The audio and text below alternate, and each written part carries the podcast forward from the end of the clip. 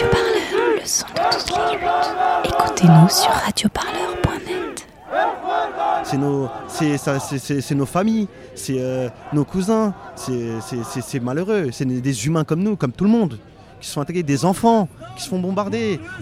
Depuis, euh, depuis une semaine, tous les jours, on est sur les réseaux sociaux, on a des journalistes kurdes qui sont sur place, qui font des directs, euh, qui, qui, euh, on, voit des photos affligeantes d'enfants qui ont qui ont reçu des, des obus, qui ont reçu des obus. C'est, non, c'est, on n'en peut plus, on est fatigué. On est fatigué de, de se faire prendre pour des. de se faire sacrifier en fait. De se faire sacrifier, ça fait des années que c'est comme ça. Euh, on, a, on a marre que. On veut plus que ça continue. On veut plus que ça, on veut que ça s'arrête. Vous savez ce que c'est les Pilili et les Tchèpek C'est aussi une autre façon des Kurdes de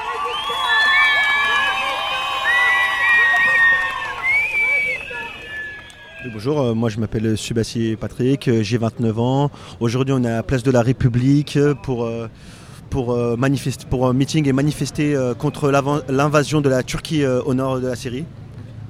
Est-ce que vous pouvez nous, dire, nous en dire un peu plus euh, qu- qu- quand la Turquie a attaqué, qui elle a attaqué et pourquoi elle a attaqué? Donc euh, la Turquie a attaqué euh, le nord du Kurdistan depuis 3-4 jours. Il, a fallu que, il a fallu que Donald Trump fasse passer un message, appuie sur un bouton pour que derrière Erdogan, le président turc, attaque les Kurdes. Donc euh, on est, nous, le peuple kurde euh, d'Europe et du monde entier il est très en colère. On n'en peut plus de tous ces sacrifices. On a l'impression d'être sacrifié. Et euh, aujourd'hui on est là pour ça, pour combattre ça. C'est quoi un peu la particularité de, de cette région? On entend Kurdistan syrien, on entend aussi Rojava.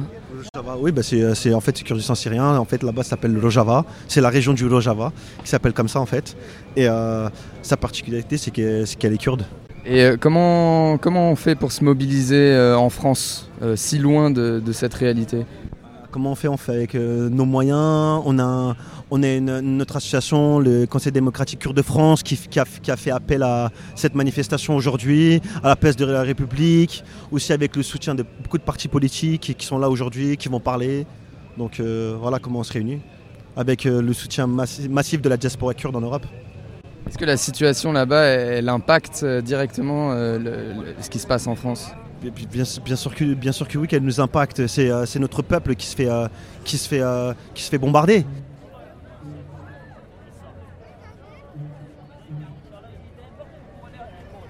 Défendons le Rojava contre l'agression militaire turque. La décision irresponsable du président des États-Unis, Donald Trump, de retirer les troupes américaines du nord de la Syrie a laissé le champ libre à la Turquie pour envahir cette zone. Le Rojava, peuplé majoritairement des Kurdes, a assouvir le plan de nettoyage ethnique que le régime d'Erdogan nourrit depuis si longtemps à l'encontre des Kurdes. Mercredi 9 octobre, l'armée turque a mis ses menaces en exécution en procédant à des fra- frappes aériennes Bonjour, voilà, moi c'est Sinan. Donc le Rojava, c'est un mot en kurde qui définit une partie bien précise du Kurdistan, donc le Kurdistan syrien. Mais c'est également un- une idée, une idéologie qui a été mise en place là-bas, qui s'appelle le confédéralisme démocratique. C'est un mouvement révolutionnaire qui n'a jamais eu lieu nulle part dans le monde. C'est un- une forme de, cap- de, pardon, de communisme développé à son paroxysme. Et c'est ça, c'est ça la, la vie, c'est ça l'essence de, de notre vie et ce qu'on défend. Alors pourquoi la Turquie aujourd'hui elle, elle attaque euh, le Kurdistan nord syr- euh, syrien Est-ce que c'est euh, contre un peuple? Est-ce que c'est euh, juste, euh, comme le dit Erdogan, pour sécuriser sa frontière et envoyer des réfugiés? C'est pourquoi? Ce qu'Erdogan dit, c'est totalement faux. Il n'y a rien de vrai. La seule raison pour laquelle il attaque actuellement le Rojava, qui est une partie du Kurdistan, c'est parce que nous sommes kurdes. C'est parce qu'il craint, il nous craint. Il a peur que nous cr- créions notre propre État, donc le Kurdistan. Un jour ça se fera. Le temps nous le dira. comme nous, comme le peuple kurde, comme les Syriens, comme les Tamouls, comme les Amazirs, les peuples socialistes et communistes de Turquie, tous ceux qui résistent, tous ceux qui résistent face à la dictature et la barbarie, sont soit aujourd'hui là, soit ils ont le Ben, Je m'appelle Laurence, on est place de la République pour soutenir les Kurdes euh, contre l'intervention euh, au Rojava pour mettre par terre euh, une révolution égalitaire, communiste, anarchiste, féministe, écologiste, qui dérange, je pense, énormément le monde capitaliste et que les alliés sont en train de trahir très tranquillement parce que je pense que l'existence de ce monde les dérange énormément que c'est une fausse, c'est un faux soutien aux Kurdes qui a eu euh, depuis le départ, qui n'a pas été, c'est des planches pourries en fait, ça n'arrête pas de changer. On les soutient, on les soutient plus, on s'en va, on revient, et au final ils sont toujours seuls. Je pense que c'est à cause de la nature euh, de leur projet, puisque c'est impensable dans un monde capitaliste euh, tel qu'il est en train de s'étendre de plus en plus euh, de concevoir qu'un monde libre, puisse exister et, vivre comme ils avaient réussi à le faire au Rojava depuis plusieurs années. Voilà. Donc ouais, je suis super écœurée, je suis très en colère et c'est pour ça que je suis là. Euh, le Rojava, c'est la... pas seulement une région, c'est aussi un, projet politique, c'est ça? C'est un projet politique, absolument. C'est une terre qui a été conquise sur le nord-est de la Syrie par euh, les Kurdes qui n'ont plus de terre euh, depuis la fin de la Première Guerre mondiale, hein, puisqu'on leur a spolié, et qui ont réussi à recréer un monde, un monde égalitaire où les femmes sont tout autant décisionnaires que les hommes, hein, puisque tout est paritaire là-bas, qui est un monde laïque, c'est-à-dire où toutes les, religions sont tolérées, respectées, mais non imposées. Et je pense que tout ça dérange beaucoup. En plus, dans cette région du monde, ça n'est pas simple. Donc pour vous, l'excuse euh, d'Erdogan euh, de créer une barrière de sécurité pour... euh, c'est une, bêtise, c'est faux, c'est une, excuse? C'est une hypocrisie totale. hein. De toute façon, Erdogan, depuis le départ, enfin, Erdogan a toujours essayé de se débarrasser des Kurdes. C'est un peuple libre qui le dérange énormément. Et il y a d'autre part cette volonté de rétablir euh, un empire ottoman. Il y a ce soutien à Daesh qui est insupportable. Ça, c'est une évidence, mais il y a une réelle hypocrisie, c'est-à-dire que cette liberté, on va même pas appeler ça de la démocratie parce que ce qu'ils ont créé, je pense que c'est encore au-delà. Enfin, moi, ça me fait penser à, ce qui a été créé en 36 en Espagne. Ça me fait penser à la Commune de Paris. C'est quelque chose d'absolument fabuleux. Euh, donc oui, bien sûr, il a envie d'écraser ça. D'autre part, euh, c'est une région qui est extrêmement riche en pétrole et en gaz. Et ça, c'est impensable que ça puisse appartenir à une révolution. Je n'ai pas l'impression qu'il y ait grand monde qui en parle, qu'il y ait grand monde qui soit au courant. Là, je vois le film de Caroline Fourès qui vient de sortir. Il vaut ce qu'il vaut. Euh, c'est vrai que c'est un peu fait pour le grand public, mais ça a au moins le mérite de raconter. Euh, Sœur d'armes. Euh, j'ai vu qu'il se faisait également descendre par des sites qui sont pro-kurdes parce que ça n'est pas assez fouillé dans les différents groupuscules, des différentes tendances kurdes. Donc. euh, tout le monde est un peu en train de cracher dessus, je trouve ça dommage. Voilà, je ne sais pas si la lutte des Kurdes est vraiment reconnue en France, si les gens ont vraiment conscience de ce qui se joue là-bas. Je pense qu'il y a des gens qui sont très concernés, qui sont partis se battre. Et ceux-là, je les admire tellement. Moi, j'ai 53 ans, je ne peux plus faire grand-chose à ce niveau-là, parce que je serais plus un boulet qu'autre chose, mais euh, je pense que si j'avais 20 ans, je serais là-bas.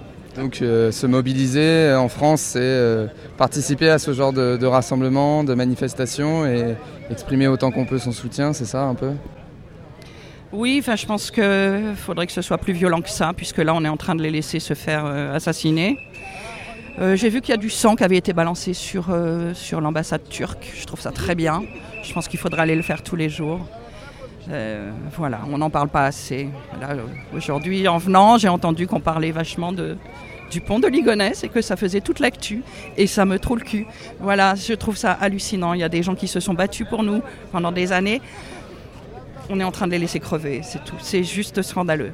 Voilà. D'ailleurs, on sent une euh, dernière question, on sent une, une- une- peut-être une inquiétude qui est un peu égoïste euh, vis-à-vis de, de, de- de se dire que du coup, comme il n'y a plus les Kurdes, euh, l'État islamique pourrait euh, euh, revenir en France, faire des attentats. Oui, oui, bah c'est bien fait pour notre gueule parce que euh, les Kurdes, et on a été nombreux à demander à ce qu'il y ait un tribunal international, à ce que chacun récupère ses prisonniers.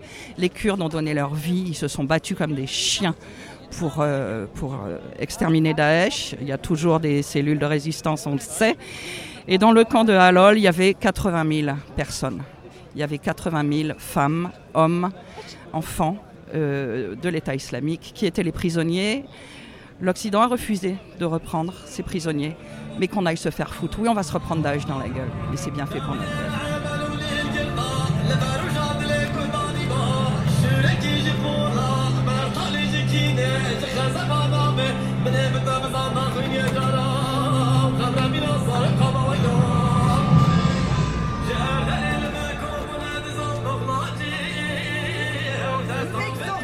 l'ONU à mettre en place d'urgence une zone d'exclusion aérienne au nord de la Syrie et de prendre immédiatement toutes les mesures qui s'imposent pour protéger et répondre aux besoins humanitaires de la population civile de la région.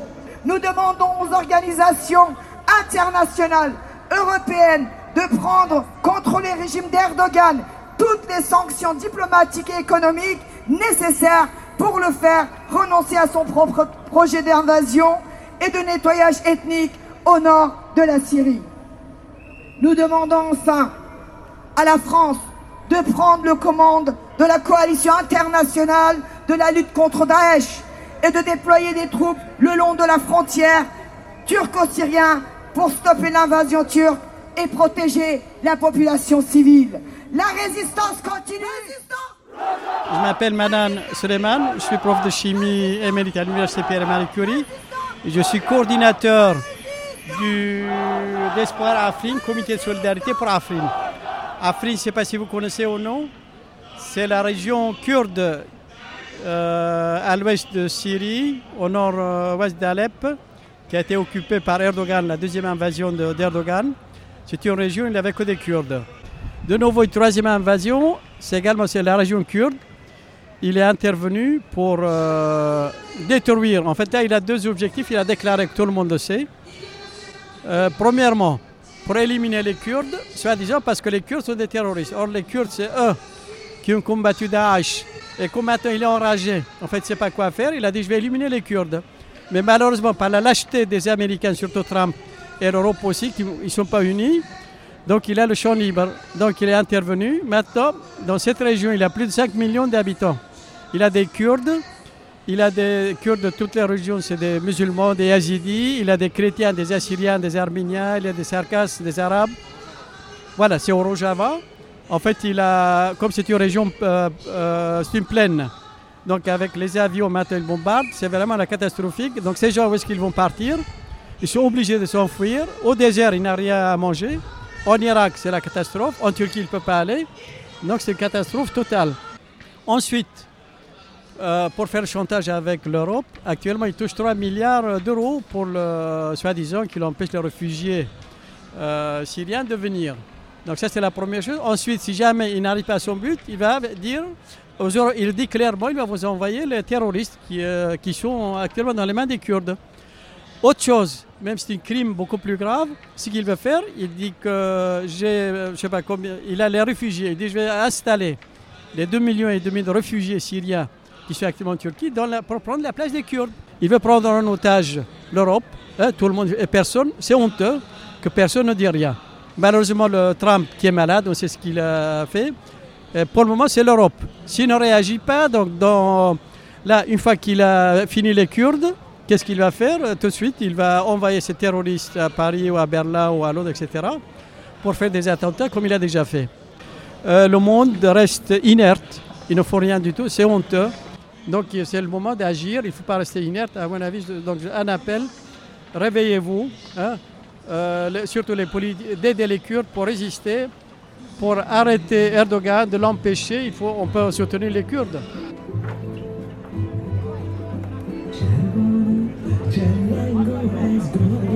Radio Parleur, le son de toutes les luttes. Écoutez-nous sur radioparleur.net.